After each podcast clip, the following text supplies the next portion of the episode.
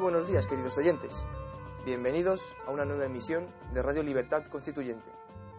Hoy es 26 de febrero de 2016 y contamos con la presencia, a través de Skype, de don Roberto Centeno. Muy buenos días, don Roberto. Muy buenos días.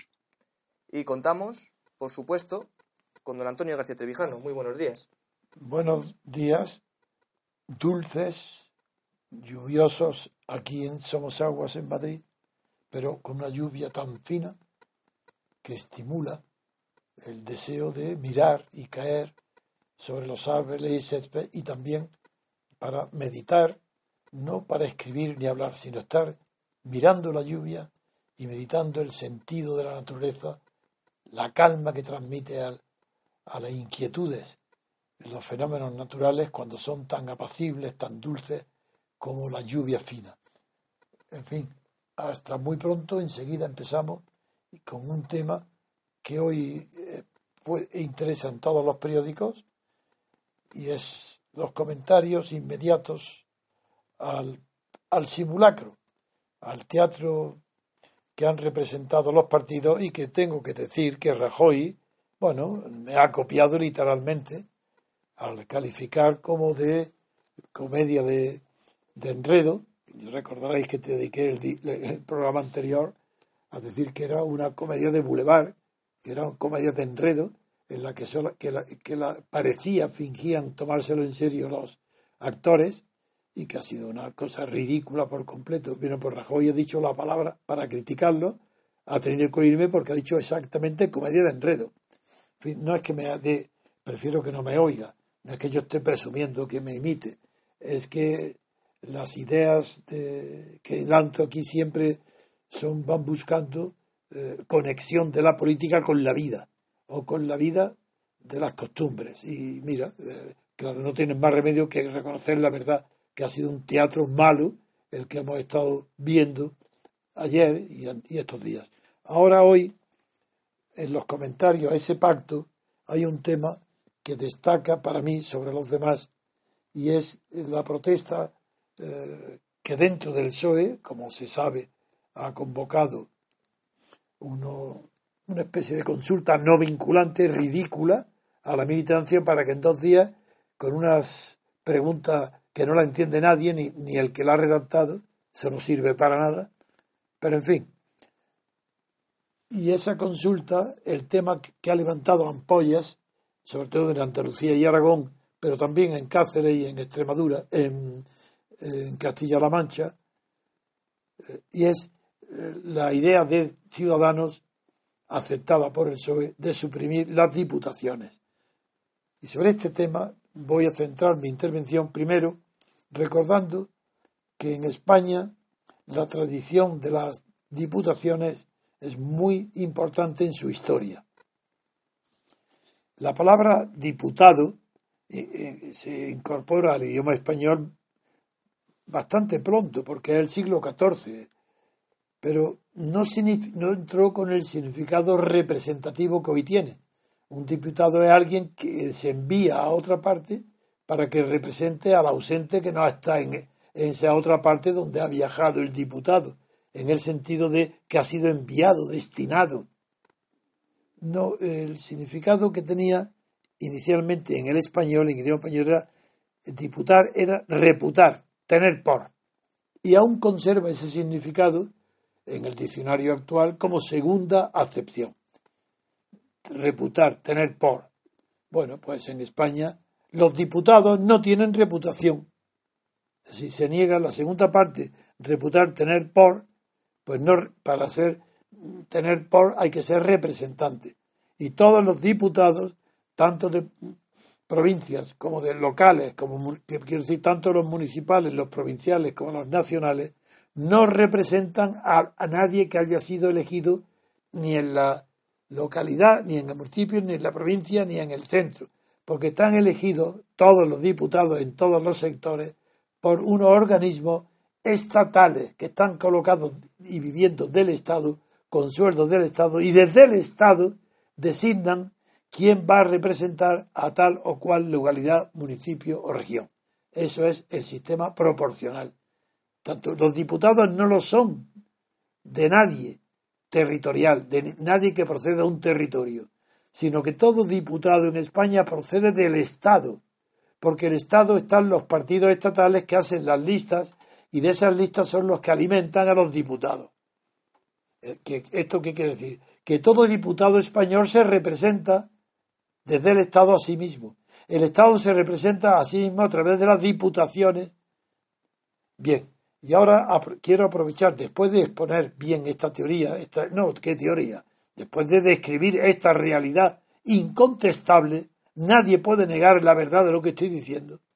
Que no hay ni una sola representación de la sociedad, ni del elector, ni de la sociedad civil, ni de la burguesía, ni del campesinado, ni de la clase obrera, ni de ninguna categoría, ni de las universidades. Eso es mentira. Nadie está representado en las diputaciones más que aquellos mismos que están ya presentes en las instituciones, que no necesitarían diputado ninguno. Los partidos que están en el Estado, ¿para qué quieren diputados? Si ya están ellos. ¿Para qué hacer listas? En una sola habitación se reúnen los seis o siete partidos ¿Y para qué? Si se presenten en las elecciones, pero sin lista ninguna, con el nombre del dictador de cada partido.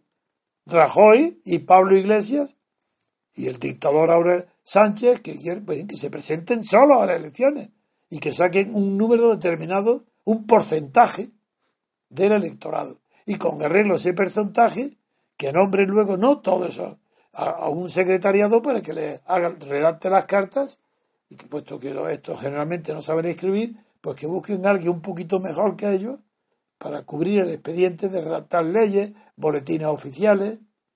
Pero no hay absolutamente nada en España que sea representativo ni de la sociedad civil ni del elector. Por tanto, hablamos de suprimir una entelequia. Pero veamos a ver si esa entelequia no es tal porque hay dinero, edificios, personas, asambleas boletines y gente que toma en serio y a una autoridad. Las diputaciones son autoridades. ¿Cómo suprimir las autoridades? A argumento supremo. Como estamos en un momento de que el gasto, el, gasto del Estado español es insoportable de mantener, se suprime el gasto. Y la pregunta que para eso vamos a empezar, luego seguiré, pero vamos a empezar preguntándole a don Roberto, le vamos a empezar preguntando si ese gasto de 5.000 millones en que Ciudadanos estima que ahorrará el Estado con las diputaciones es o bien chocolate del loro o bien un gasto que se quita para que incrementarlo en otro sitio. Y como no conozco ni he estudiado el tema de la economía ni el gasto, pues le, le pido ahora que vamos a hacer una pequeña, pequeñísima pausa para entretenernos ahora bien con don Roberto y después de esa pausa, don Roberto va a explicarnos qué hay de verdad en ese gasto de las diputaciones de 5.000 millones y qué representa y por qué Rivera, cómo ha estimado, cómo saben el, gasto de las diputaciones.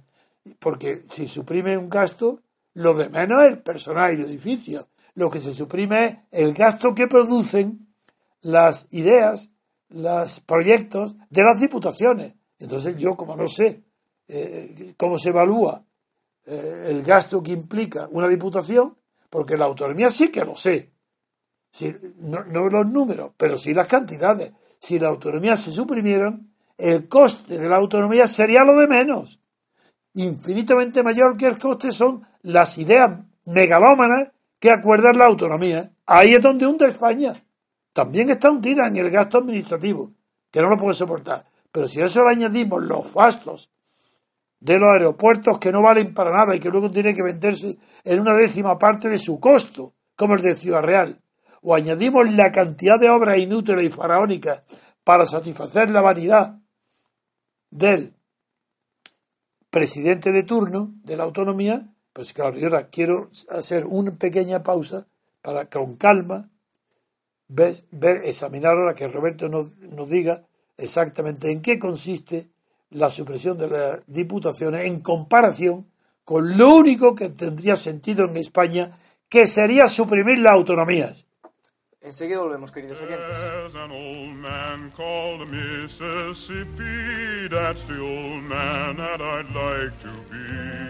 What does he care if the world's got troubles? What does he care if the land ain't free? Old Man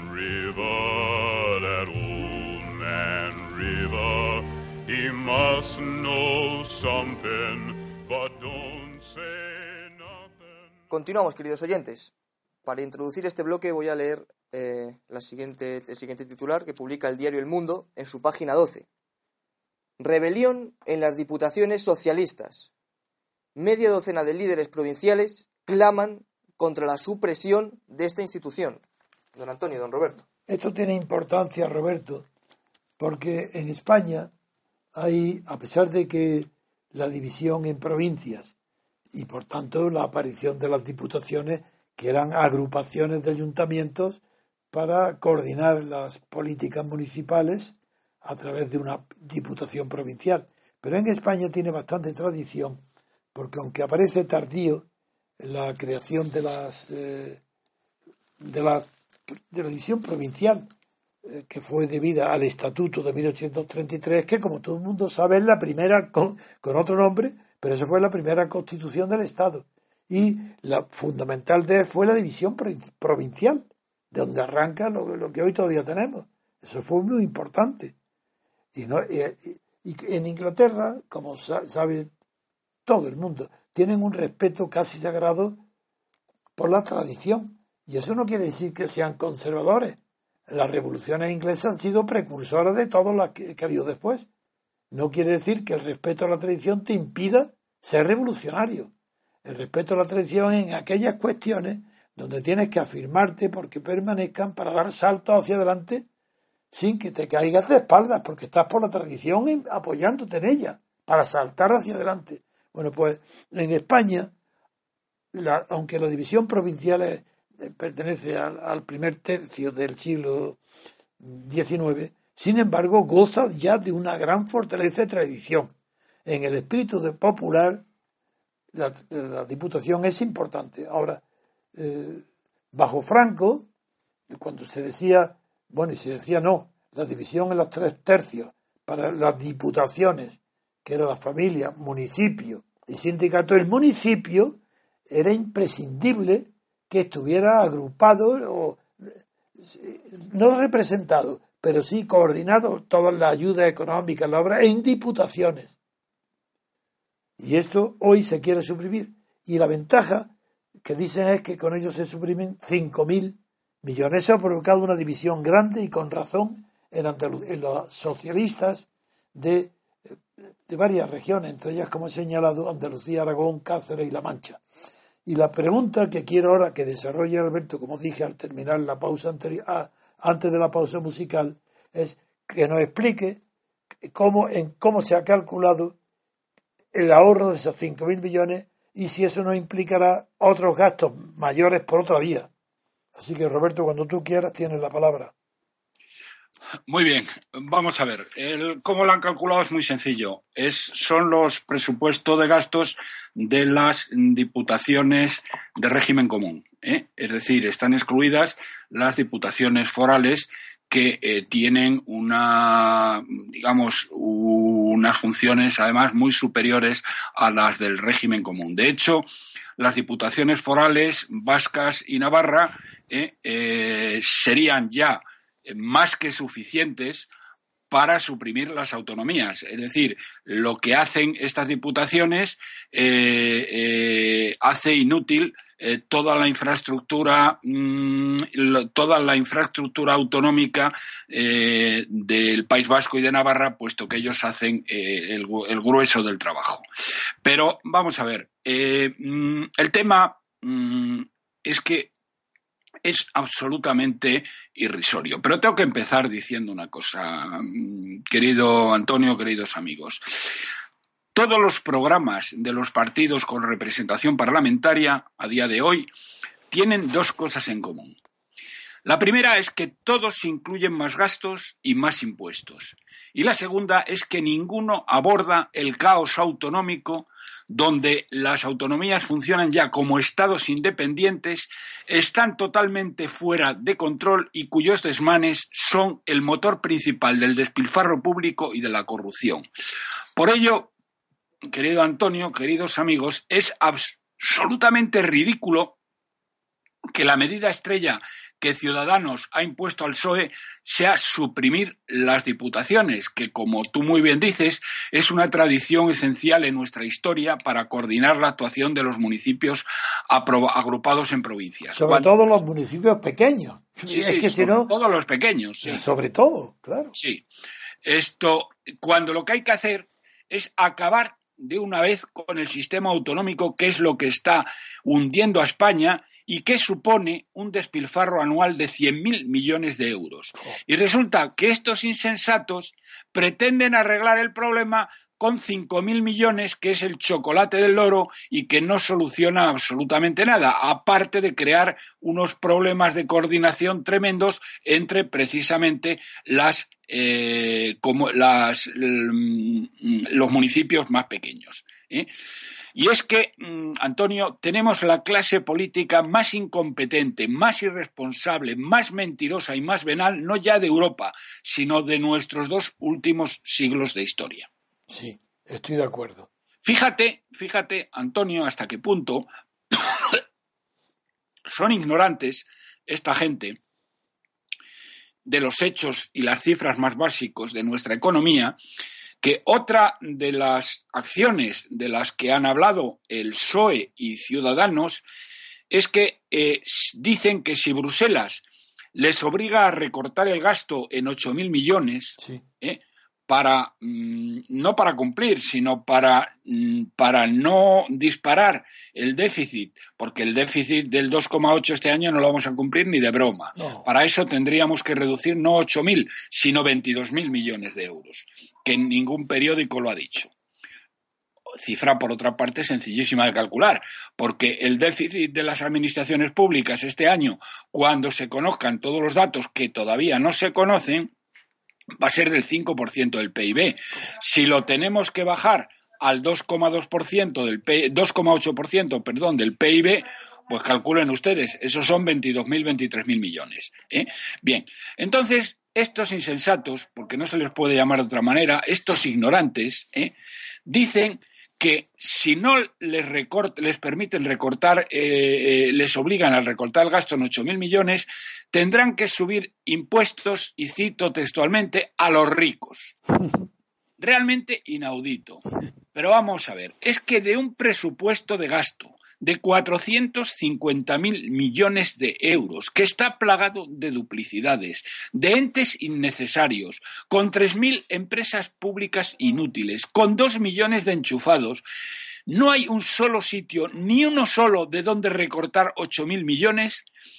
Bueno, y desgraciadamente estos son de toda la clase política, son los menos malos, porque si nos vamos a Podemos, que lo que pretende es la destrucción de España y el caos económico más absoluto, pues ya me contarán. Y el PP, que son los culpables de que estemos donde estamos, de no haber controlado en absoluto a las comunidades autónomas, sino todo lo contrario, es que Rajoy les ha dado 190.000 millones de euros ¿eh? en lugar de hacer lo que prometió hacer. ¿En cuánto tiempo? En cuatro años.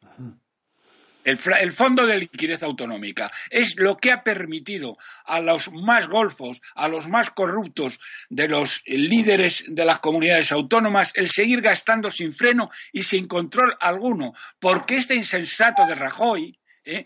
que dijo que les iba a mandar a los hombres de negro eh, eh, a aquellas comunidades que no cumplieran, en lugar de mandarles los hombres de negro, les ha mandado decenas de miles de millones de euros de todos los españoles a interés cero, sin control alguno, para que lo gasten como les dé la santísima gana. ¿eh?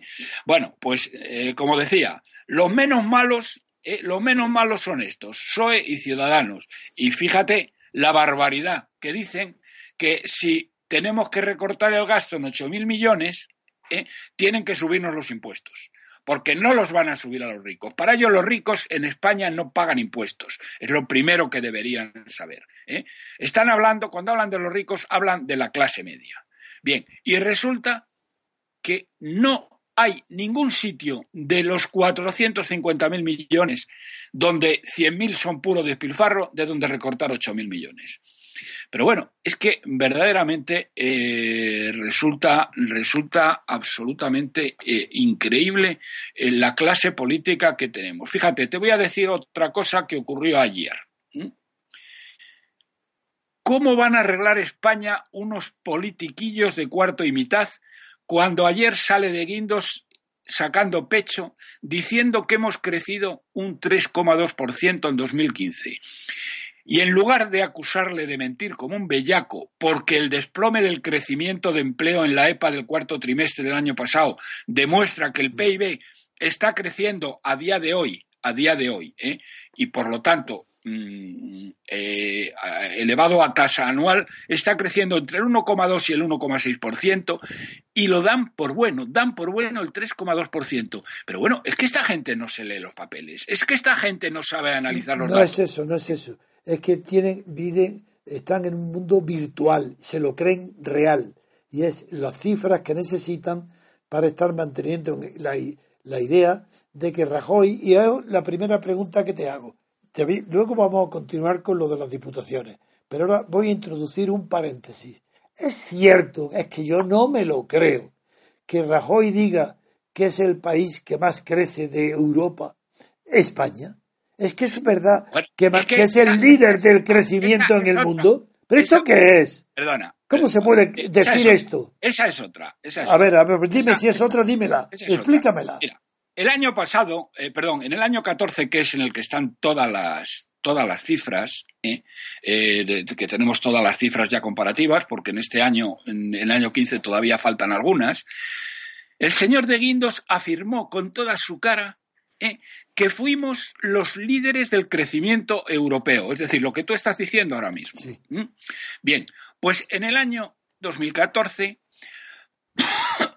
utilizando la cifra oficial, porque ahora hablaré de lo que es la cifra oficial, hubo 12, países de la Unión Europea, 12 que crecieron por encima de la cifra oficial de España. Entre ellos Islanda desde Letonia a Bulgaria y desde Gran Bretaña a Polonia.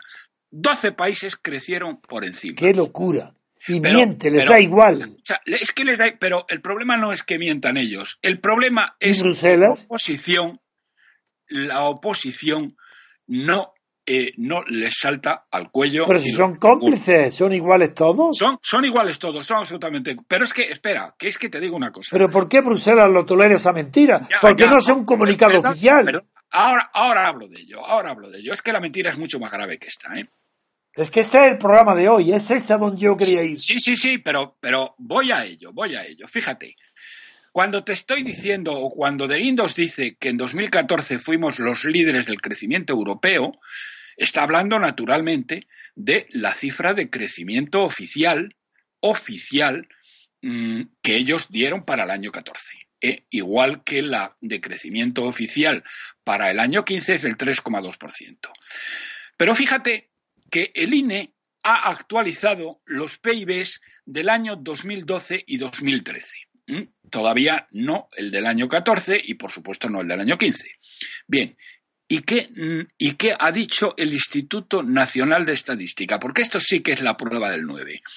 Que el crecimiento oficial del año 2012 y del año 2013 estaba inflado un 24% ¡Qué locura! en el año 2012 y agárrate, Antonio, agarraros queridos amigos, un 42% en el, 14. año 2013.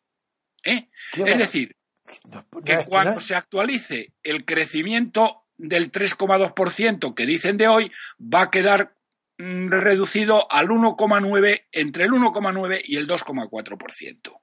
Es que verdaderamente el tema, Antonio, es que no tiene pase. Y dices tú, ¿y qué hace Eurostat?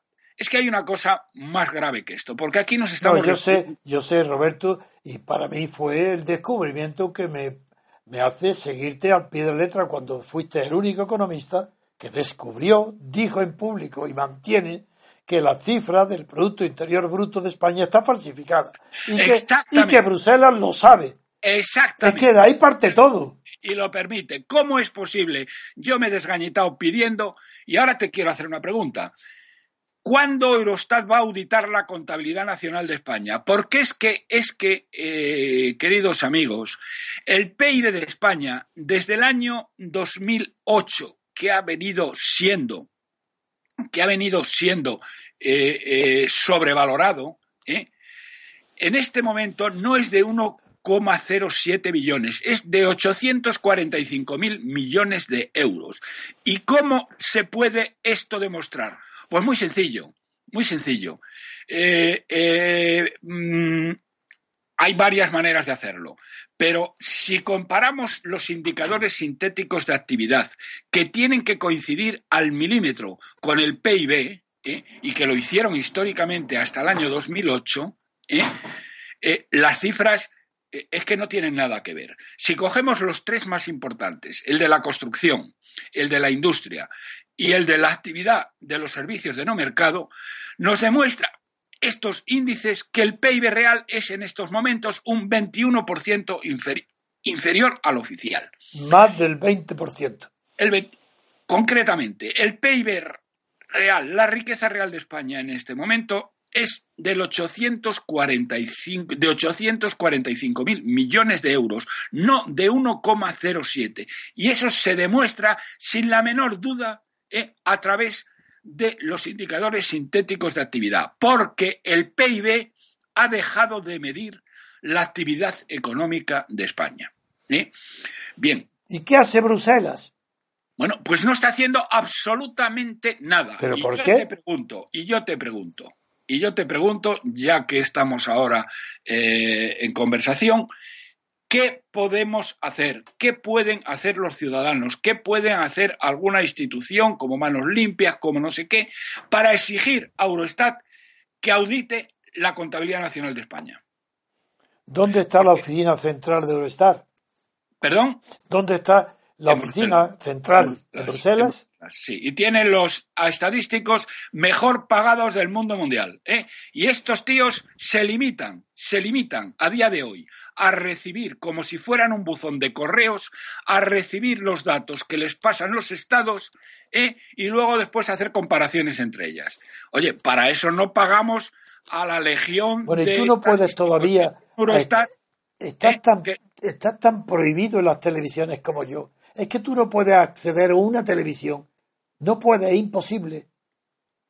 Pero vamos a ver, Antonio, contéstame lo que te pregunto. ¿De qué manera los ciudadanos, eh, a través de qué mecanismo crees tú que podríamos exigir a Eurostat el que audite la contabilidad nacional de España? Es que no tenemos medios. Ni tú ni yo tenemos medios para exigirle. O lo sé, seguramente tiene que haber alguna cosa. No lo sé. Es una de las cosas que tendríamos que analizar, Antonio. Porque tú fíjate las repercusiones tan brutales que tiene esto que estoy diciendo. Es que es la, que la- es que la presión fiscal no es del 30 y, eh, del 34% como dicen estos bárbaros, sino del 43%. Claro, si se disminuye la cifra del interior bruto, la presión fiscal aumenta en proporción que disminuye el Producto Que- Bruto. Eso es normal. No es el 99% del PIB, es el 125%. Y la deuda total, Antonio, es el 178% del PIB. Eso Es que significa no- que España está quebrada. Es que no hay España derecho a Tiene esto. que pedir un rescate. No, no, ni, ni el rescate, si, si es que supera todas las cifras imaginables. Y, y si en Grecia ya tenían dudas, figúrate con España. Bruselas está en el ajo, lo sabe y no hace nada. No Eso hace te lo digo ya. Ya, ya, bueno, pero con esto nos están No, hundiendo cada hombre, vez más. Nos Pues no hay más que en España una revolución política que interna. Echar a esta gente, no votar a nadie. De verdad, Roberto, yo sé lo que digo. Son muchos años de experiencia. Tú has ido viendo tú, porque eres un hombre que tiene autocrítica, has ido pasando por todos los sectores, por todos los partidos, y desde Rosa Díaz, Ciudadano ahora, tienes vergüenza tú mismo de haberle votado. Que te devuelvan el voto. Yo Que te lo devuelvan. Que devuelvan el voto. Pues sí, esto es lo que hay que hacer. Y tú tienes una posición, alguien, algunos gente que no sabe lo que somos, porque nosotros en este movimiento lo que pretendemos es una república constitucional, que es para todos, donde tiene que estar la derecha, la extrema derecha, la izquierda, la extrema izquierda, porque él no puede ser una república de izquierda como fue la del 32, no, la del 31, no es una república de trabajadores, es la república constitucional para todos los españoles. Y dentro de todos los españoles, tú eres el único que, reconociendo que tus inversiones, que eres un hombre que vive de tu inteligencia, de tu trabajo, pues sin embargo, eres el único economista que dice la verdad. Y hay algunos tontarrones que creen que porque opera en bolsa, que justamente te critican porque parece que es un, un hombre de derecha, y mientras que otros me dicen, por Dios, Antonio, llama a Roberto que nos aconseja invertir en bolsa, que queremos no ganar tanto dinero, pero sí emplear bien nuestros ahorros. Digo esto no a ti, como es natural, me río, pero es que nadie desde el punto económico tiene la misma posición que yo desde el punto político, salvo tú. Y por eso estamos tan unidos. Y no, mi, pero ¿qué importa que hayas tenido cargo en el petróleo con Franco como si lo hubieras tenido con los reyes católicos? ¿Pero qué tiene que ver eso con tu inteligencia y que eres el único que dice la verdad? Pero ¿cómo vamos a apartarnos de ti? Es imposible. Yo te sigo ciegamente y pongo a tu servicio de las cifras económicas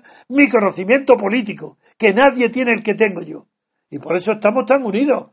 Pues es lo fundamental. Lo primero es ver de qué manera, a través de qué mecanismo. Podría estudiar, a ver. Podemos exigir que Eurostat audite la contabilidad nacional de España. Pues voy porque si no, estos tíos no se mueven. Bueno, Eurostat, no voy a pensar desde el punto, como sigo teniendo amigos muy buenos en Europa, voy a ver influyentes, voy a pues consultar con ellos a ver. Con ellos y pregúntales cómo podemos acabar con este escándalo que está arruinando a la nación española hombre, figúrate, pero el escándalo es que es algo horrible. Si es que es una mentira colosal, Rajoy es un mentiroso total, como y Sánchez ni siquiera conoce de lo que estamos hablando.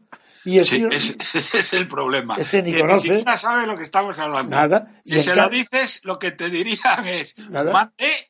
Sí que, sí que, sí mandé, sí. Y, y Rivera es un maniquí, un muñeco manejado por unos garitanos, unos economistas que nada, hombre. Hombre, vamos a ver. Que Garicano, que Garicano, el asesor estrella de Ciudadanos, Eso. diga que España no puede, eh, no puede, que es eh, es, sería una locura tener que reducir el gasto en 8.000 millones, pero bueno, Garicano, pero ¿cómo te han contratado en la London School of Pues vamos a por él, vamos a denunciarlo a Garitano.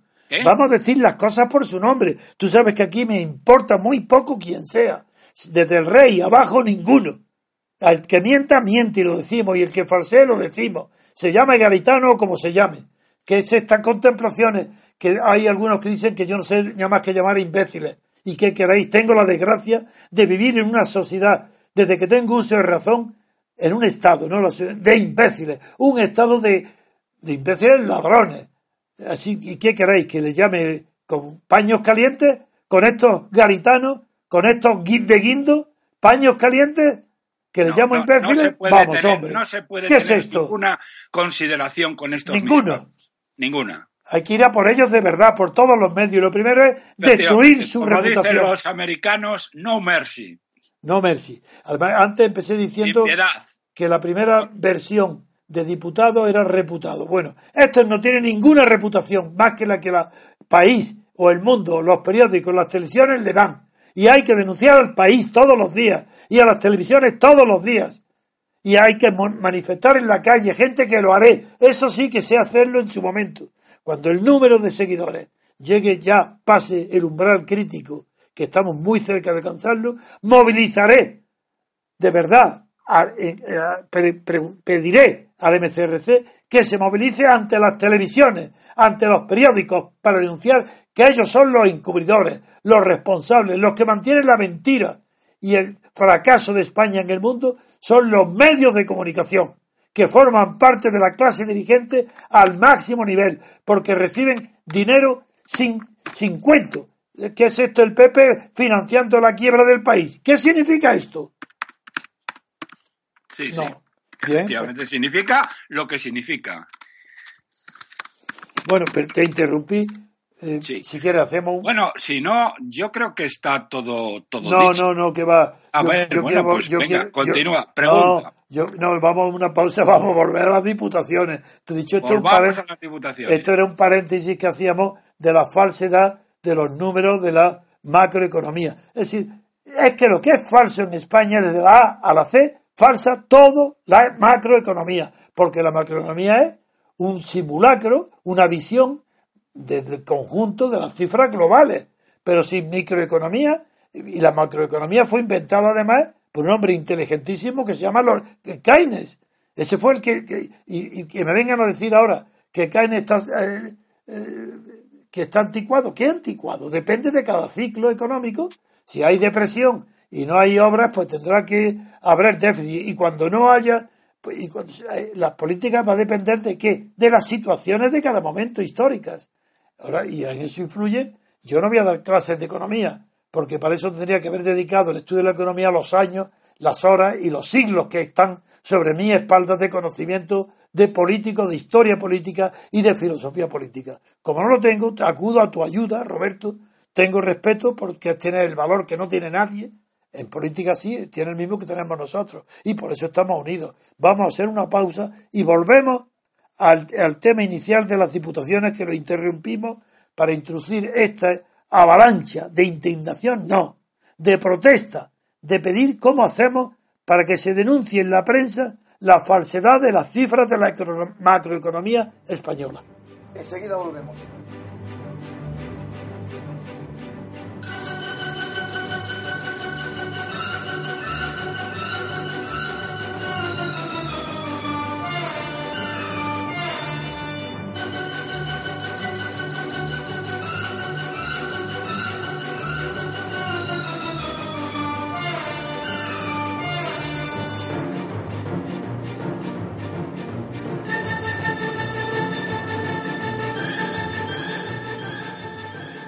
Continuamos, queridos oyentes. Don Antonio. Sí, Roberto.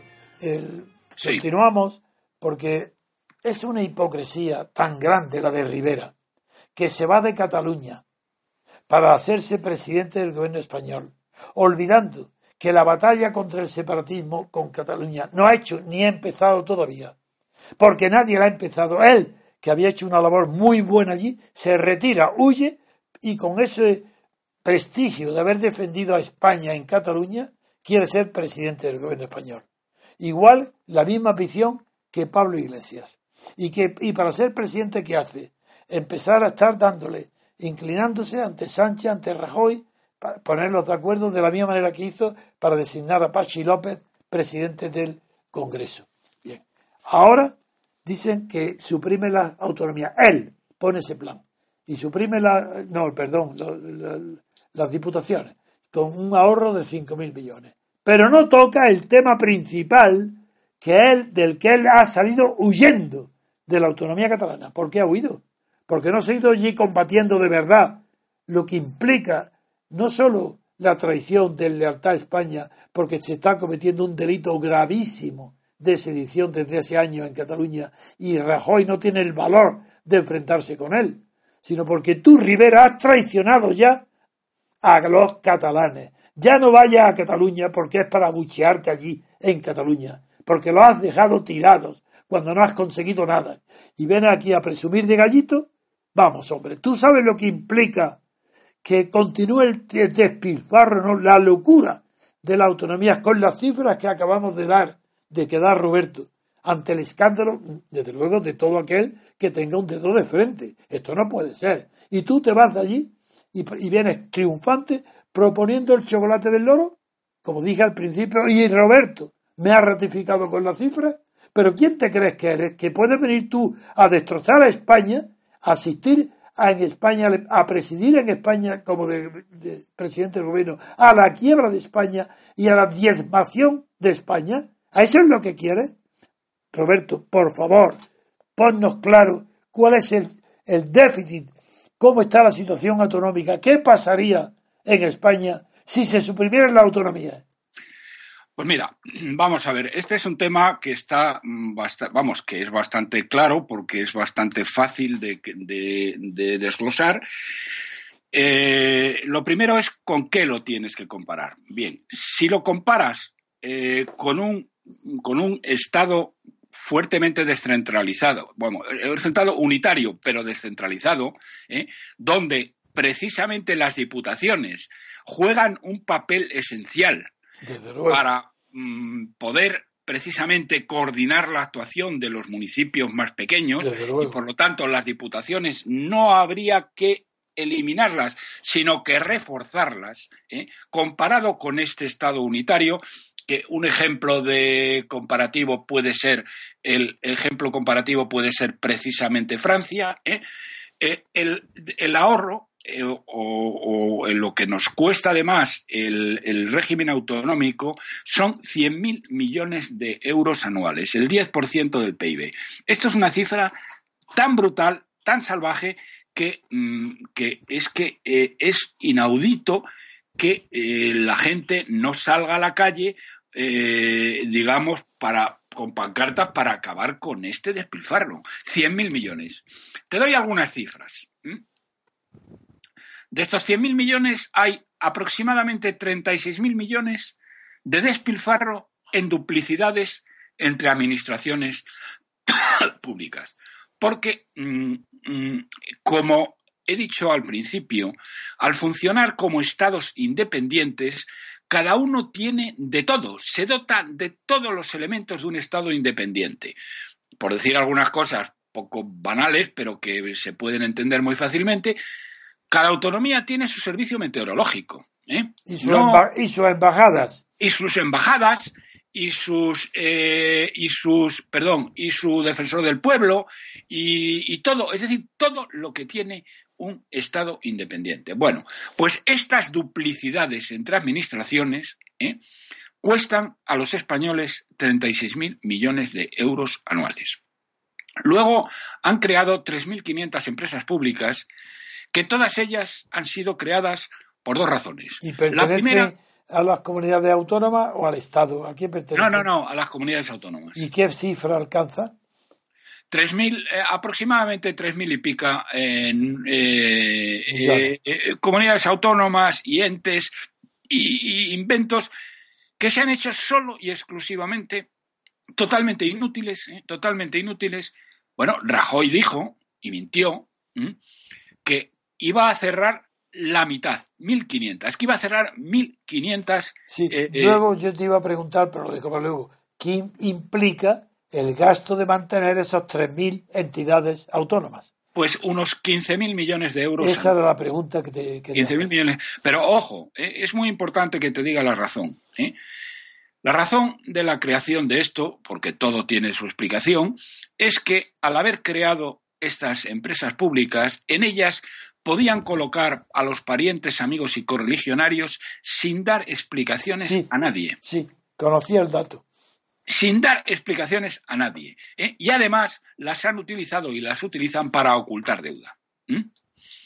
Que ahí hacen toda una serie de camelos para ocultar deuda. Es decir, la que los déficits de la autonomía no se acusan en la administración central del Estado. No, no, pero sí es que, es que vamos a ver, es que esa es otra. No sé, es no que, sé. es, que, es que están absolutamente fuera de control, no las controla nadie. Y lo único que ha hecho Rajoy, este miserable, este canalla, porque es un auténtico canalla, es en vez de controlarlas y enjaretarlas, que fue lo que prometió, ¿eh? lo que prometió a sus votantes, ¿eh? lo que ha hecho es darles ciento y pico mil millones de euros sin ningún tipo de control para que sigan despilfarrando, sigan robando y sigan eh, arruinando a España. No, tú has dicho varias veces que la deuda pública necesita, por lo menos tú dices, dos generaciones, si en el caso que se recorrigiera drásticamente el rumbo y España entrara en el terreno de la honradez, de la falta de robo y del despilfarro, acabar con eso. Y se necesitarían dos generaciones de buena administración para pagar esto. Yo, creo, que, es poco tiempo. Yo creo, yo creo que, vamos a ver, España necesita un rescate. Ya lo hablaremos en otra ocasión. España necesita ser rescatada. España no puede devolver 1,5 billones de euros que debe. ¿Mm? No puede devolverlos, punto. ¿Al Banco Central Europeo cuánto?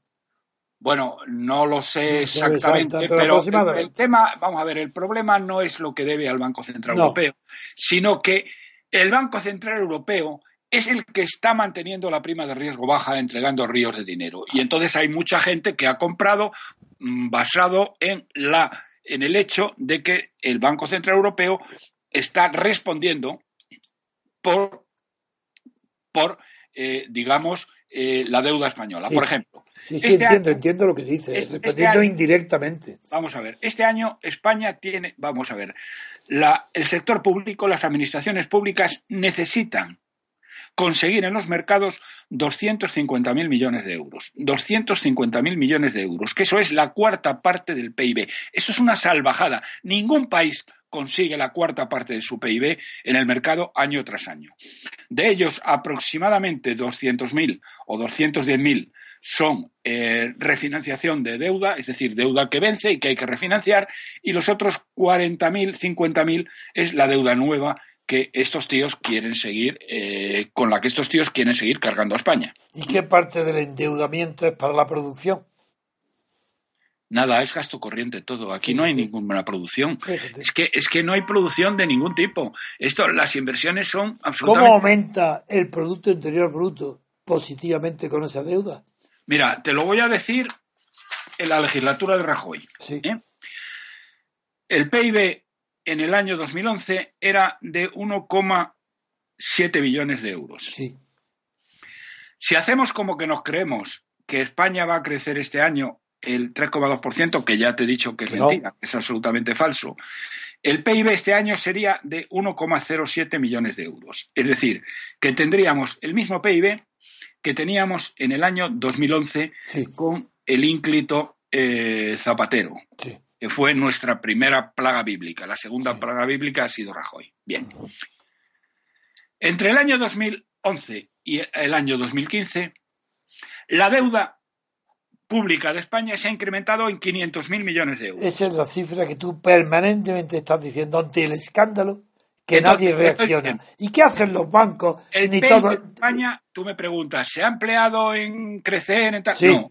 ¿eh? Sí, No, eh, esto de 1,7 billones, es decir, no hemos crecido nada en este periodo. pues si no ha sido, esa deuda no ha sido destinada 500.000 millones de euros. Nada a es, aumentar. la- ¿Qué el- coño han hecho estos tíos con los 500.000 millones de euros? eso. ¿Dónde lo emplean? Nada más que en el gasto. Aproximadamente la mitad, 250.000 millones, ha sido para rescatar a la banca y para rescatar Sí, a eso, eso, las empresas privadas. eso ha sido conocido. Los de la banca, las empresas privadas menos conocidos. Bien, menos conocido, aproximadamente. Y, la, y lo otro en gasto corriente, en, Sí. en seguir financiando El el, Estado crecimiento la autonomía.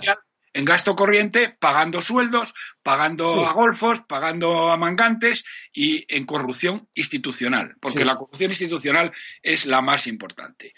Mm, La corrupción personal, el hecho de que, eh, de que Puyol se haya llevado 3.000 millones, que Granados se haya llevado 300, que los de los seres de Andalucía se hayan llevado 800 millones, Sí. eso es el chocolate del oro. Lo importante es lo que estos tíos han hecho con ese dinero. Han construido aeropuertos, han construido infraestructuras innecesarias, han despilfarrado eh, el dinero de una manera total y absoluta. Entonces, claro, mm, bueno, ahí tienes la respuesta. 500.000 millones de euros tirados literalmente por la fregadera. Al sumidero. ¿eh? Bueno, por esto, yo creo, tú que eres un experto también en la historia, por esto decapitaban en la plaza pública a la gente en, en otros tiempos, o lo guillotinaban en la plaza de la Bastille. ¿eh? Desde luego a Fouquier, que sabes que fue, él llegó a ser más rico que el rey, y tuvo, eh, tuvo el gesto de vanidad que su madre le advirtió a Fouquier, eh, el gesto de vanidad de invitarlo a la fiesta que daba para inaugurar uno del palacio que era mejor que Versalles. Y, lo- y ahí se acabó su fortuna, lo metieron en la cárcel, porque el rey cuando vio esa riqueza dijo, pero esto qué es, si es más rico que yo, a la cárcel. Esto había Bueno, que hacer hoy, aquí. hoy esas, eh, esos, digamos, esos usos y costumbres, pues ya se han perdido. Sí. ¿eh? Y bueno, esto es lo que te puedo decir. Eh, Bueno, no sabes cómo te agradecemos, no solo yo, sino todos nuestros asociados, que tenga esa claridad de juicio y esa valentía para decir lo que nadie dice y para que todos comprendan por qué tú eres una pieza esencial en nuestro diario, en la radio y todo nuestra asociación que es cultural, antes que política es una asociación, un movimiento cultural, necesita eh, estar alimentado con las cifras económicas que demuestran que todas las palabras empleadas para, desde el punto de vista político que hago yo para demostrar que esto es peor, casi peor, desde el punto de vista de las libertades, no, pero respecto a la administración y respecto a la mentira y al engaño, peor que Franco. Y de repito, mira que Franco tengo motivo yo para decir lo que quiso hacer conmigo él. Bueno, pues esto es peor que Franco, porque al Franco al menos había esperanza de que algún día moriría y que podría cambiarla. Pues no, esa esperanza era mala, era, era una esperanza vana, porque murió Franco para que las cosas siguieran siendo un posfranquismo peor que el franquismo. Aquí no hay nadie que se salve de la herencia franquista. Eso no, algunas personas no lo comprenden, no me entienden. Lo diré. ¿Quién te está triunfando? Todos los ideales del vencido en la guerra civil. ¿Quieren ganar la guerra ahora civil? por medio de la propaganda y de las leyes y el boletín oficial, desenterrando muertos de las cunetas, eso así quieren, y no veis que son los vencidos, los que no tienen el poder, porque Rajoy tiene el poder hoy, del Estado, del gobierno, bien, Rajoy es un franquista puro, y sin embargo, ¿qué hace Rajoy? Apoyar con su silencio, con su permisividad, el nacionalismo catalán. ¿Por qué hay nacionalismo catalán? Porque fueron derrotados por Franco. ¿Por qué hay ese feminismo? Porque fueron y ese matrimonio homosexuales porque Franco los prohibía. ¿Por qué hay esa falsa igualdad? Porque con Franco eso no se permitía. Entonces, por eso es la continuación del franquismo. Da lo mismo. Yo. Da lo mismo. Hacer lo contrario que quería Franco, eso es franquismo. Porque están regidos por el franquismo. La ley del péndulo de hacer lo contrario que Franco, eso es franquismo, es no haber salido del franquismo, no tenéis libertad de pensamiento, ni cultura para superar la etapa franquista e idear para España la construcción de un sistema democrático que sea ejemplar, puesto ya que somos, no tenemos dinero porque el poco que producimos lo, lo roban, pues por lo menos que tengamos una idea mejores, porque el mundo nos ha ofrecido su experiencia, para que al menos en España que hemos tenido tiempo de sobra para pensar en la libertad, puesto que hemos tenido 50 años de dictadura y otros 40, 40 años de dictadura y otros 40 de oligarquía, bastante tiempo ha habido para que pensemos en la libertad política, en lo que eso es. Y esa ha sido mi vida, y para eso he creado este movimiento. Y en ese movimiento son indispensables legiones de personas como Roberto Centeno, que dominen el tema, que sepan lo que es el robo, que tengan la valentía de decirlo como hace él. Y yo no sabes cómo te agradezco la aportación a nuestro diario y a nuestra radio. Eres un alma fundamental. Y el que no lo sepa, que se vaya de aquí. Porque queremos una república para todos. Y no podemos hacerlo. Bueno, bueno, bueno. No, de verdad. Me, dejas abrumado. La ¿eh? pura verdad. Dices, es que no tolero cuando alguien dice, si este fue director general de petróleo con el franquismo. ¿Y qué fue Fraga? ¿Y qué fue Suárez? Y lo había alabado. ¿Y qué han sido los Rajoy y los compañías y Aznar? Si a Aznar le parecía que Franco era de izquierda. ¿Pero qué sabéis qué estáis diciendo? Si Aznar era la extrema derecha de, de la falange. ¿Y qué? ¿Ahora qué? ¿Lo respetáis con fundaciones FAES? ¿Y qué decís que, que, hombre, que aquí no tenía que estar en esta radio no tenía centeno porque no tiene pureza de sangre, porque fue encargado de administrar la, la el petróleo, bajo el régimen de Franco. ¿No os da vergüenza que no habéis... ¿Pero qué ley histórica si no habéis hecho nada contra el franquismo? Que me habláis de la única persona decente que hay en las cifras económicas en la economía española. ¿Quién? ¿Que a quién prefería? ¿A Botín? Digo a Botín porque ha muerto ya, pues entonces. Pero igual quiero decir que a Garzón, al, al juez Garzón. ¿Pero qué es lo que, de qué habláis? ¿No sabéis que estamos buscando una república nueva, constitucional, honesta? Y la honestidad la pie proviene no de las personas, porque nosotros somos incapaces de cambiar la naturaleza humana. Eso, eso que lo digan los tontos, o que lo diga la iglesia, que es el pecado, no nosotros. La naturaleza humana no podemos cambiarla. Personas buenas y personas malas las hay siempre y la habrá siempre. En cambio, ¿qué es lo que podemos hacer? ¿Cómo podemos impedir no que las personas malas dejen de actuar en política. Eso es imposible. Esa fue la imbecilidad de Platón, que aconsejaba a las buenas personas que entraran en la política para no dejar libre a los malos solamente. Eso es tontería. Lo que hay que hacer es una constitución que por sí misma, por el juego de las ambiciones, es decir, por el juego de las ambiciones malas y perversas, sea imposible la corrupción. Porque una ambición se vigile a otra, porque quieren una a otra odiarse. Lo contrario del consenso, que haya antipatías feroces entre los partidos, que no se puedan ver. Esa es la democracia. Y si no lo sabéis, estáis perdidos. Si no sabéis lo que una constitución, los españoles están perdidos para siempre, porque ya lleváis mucho tiempo para aprender lo que es una constitución. Una constitución no es los derechos sociales. ¿De qué estáis hablando? Si eso de los derechos sociales no puede estar en una constitución. Si la constitución son las reglas de juego, nada más. Los derechos sociales son jugadas. No pueden estar garantizados en ninguna constitución. Ese no es un problema de pobres, ni de ricos, ni de derecha ni de izquierda. Es que el derecho social depende del plan de cada gobierno. ¿Cómo van a estar garantizados en la constitución los viajes de los ancianos en el sexo. ¿Pero qué estáis diciendo? ¿No veis que soy el ridículo, el hazme reír de la ciencia política? Basta ya de tonterías. No, no, tenemos que ir a hacer una verdadera revolución política de la libertad. Regla de juego. Y ahí más libres y más adelantados que nadie. Porque la libertad no admite límites. La libertad colectiva no tiene límite ninguno. Es ella la única que puede dictar las reglas de juego la libertad colectiva. Eso nunca lo ha tenido España y para eso luchamos. Y por eso invito a Roberto que se una cada vez más cerca de nosotros. De verdad, en todos los sentidos. Y yo, desde luego, lo que es seguro es que nosotros no vamos a fallar. Eso es imposible. Y en el momento que tengamos un cuerpo, que estamos acercándonos, porque ahora ya tenemos 6.000, 7.000, 8.000 personas que nos siguen de verdad, pero todavía activos hay menos dejar un poco de tiempo que esto crezca y ya verás si movilizamos a la sociedad española. Roberto, de verdad que, Pues, que Ojalá- está, está en cuerpo y alma. sabes que cuentas conmigo totalmente. Pues eso es, a ver si se enteran de, de una vez que el pasado no es el que califica a unas personas y que haber trabajado como técnico para administrar bien, sin robar, sin defraudar, haber administrado bien la CAMSA, pues es un mérito. Que, que tú no eras de político, no, Hombre, era, vamos no era un político, eh, nada más. esto- estoy muy orgulloso de lo que hice ¿eh?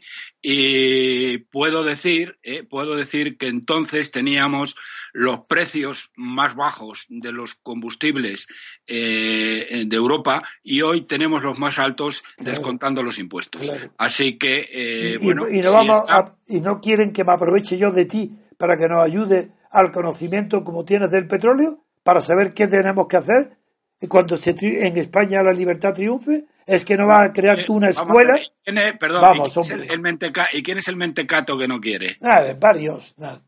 Gente que tenía que irse de aquí, porque esto cree que somos la extrema izquierda. Bueno, pues muy bien. Pues venga, sí. Muy Vale. Muy bien. bien. Bueno, pues nada más, Roberto. bien. Agradecértelo en el alma y hasta la próxima semana. Hasta la próxima semana. Muchas gracias a Adiós, todos. ¿eh? Adiós. No sé, don Antonio, si tenemos alguna noticia más para comentar. Llevamos una hora de programa. Sí, tengo que pedir, aunque ya lo he dicho en la radio, es decir, que las noticias cuando me llegan a mí, si no están contrastadas, yo no tengo, yo no tengo medios técnicos para ratificarlas. Es verdad que estoy invitado por la director, directora gen- general de la, del canal Sur a, en una sección que es biografías, una hora para exponer mi biografía y no sé todavía cómo será si, eh, si- el programa. Pero yo lo que no sabía es que pregunté eso será en la televisión y me dijeron que sí. Y no, es que la radio se llama igual. Por tanto, no iré y si voy iré por será por teléfono a la radio. Pero pido perdón por la ligereza que aunque pregunté me dijeron que era la televisión, pues no, no me lo han informado bien. La culpa de luego del equipo que me rodea que no controla las noticias que me filtran nada más. Pero yo tengo que pedir perdón porque cuando yo me equivoco lo hago público exactamente igual que cuando digo algo que he hecho bien. Y lo digo porque si no lo digo yo, no lo dirá nadie. Por eso digo, lo bueno y lo malo que me suceda, lo digo yo. He cometido un error, pido perdón y me arrepiento de haber comunicado sin haber te- estar antes. Yo, pero ¿cómo voy a estar yo pidiéndole a los que me ayudan, diciéndoles que si es seguro que eh, pregunté, televisión, sí, sí, sí, televisión. Y la palabra canal los despistó. Bien. Les recuerdo que el 10 de marzo en Gijón, don Antonio imp- impartirá una conferencia. a Bueno, las- ¿Y me vas a acompañar tú? Sí, yo la acompañaré, Venga, por David supuesto. me va a acompañar en el tren, iremos en el tren. Sí. Pero bien, A las siete y media de, de la tarde, en la colegiata San Juan Bautista. será la conferencia Sí, en Gijón, en Gijón. el día 10. el día 10 de marzo, jueves.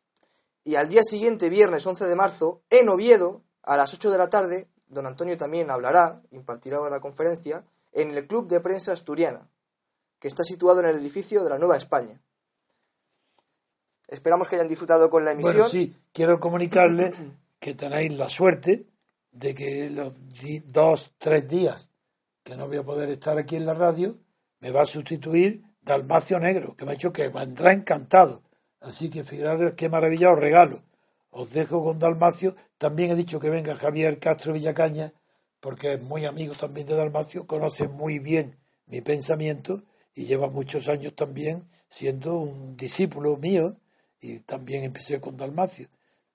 Así que enhorabuena porque vaya a contar tres días seguidos con Dalmacio. Muy bien, les pedimos que compartan la emisión y le den a me gusta. Les emplazamos al programa de mañana y les deseamos que pasen un buen día.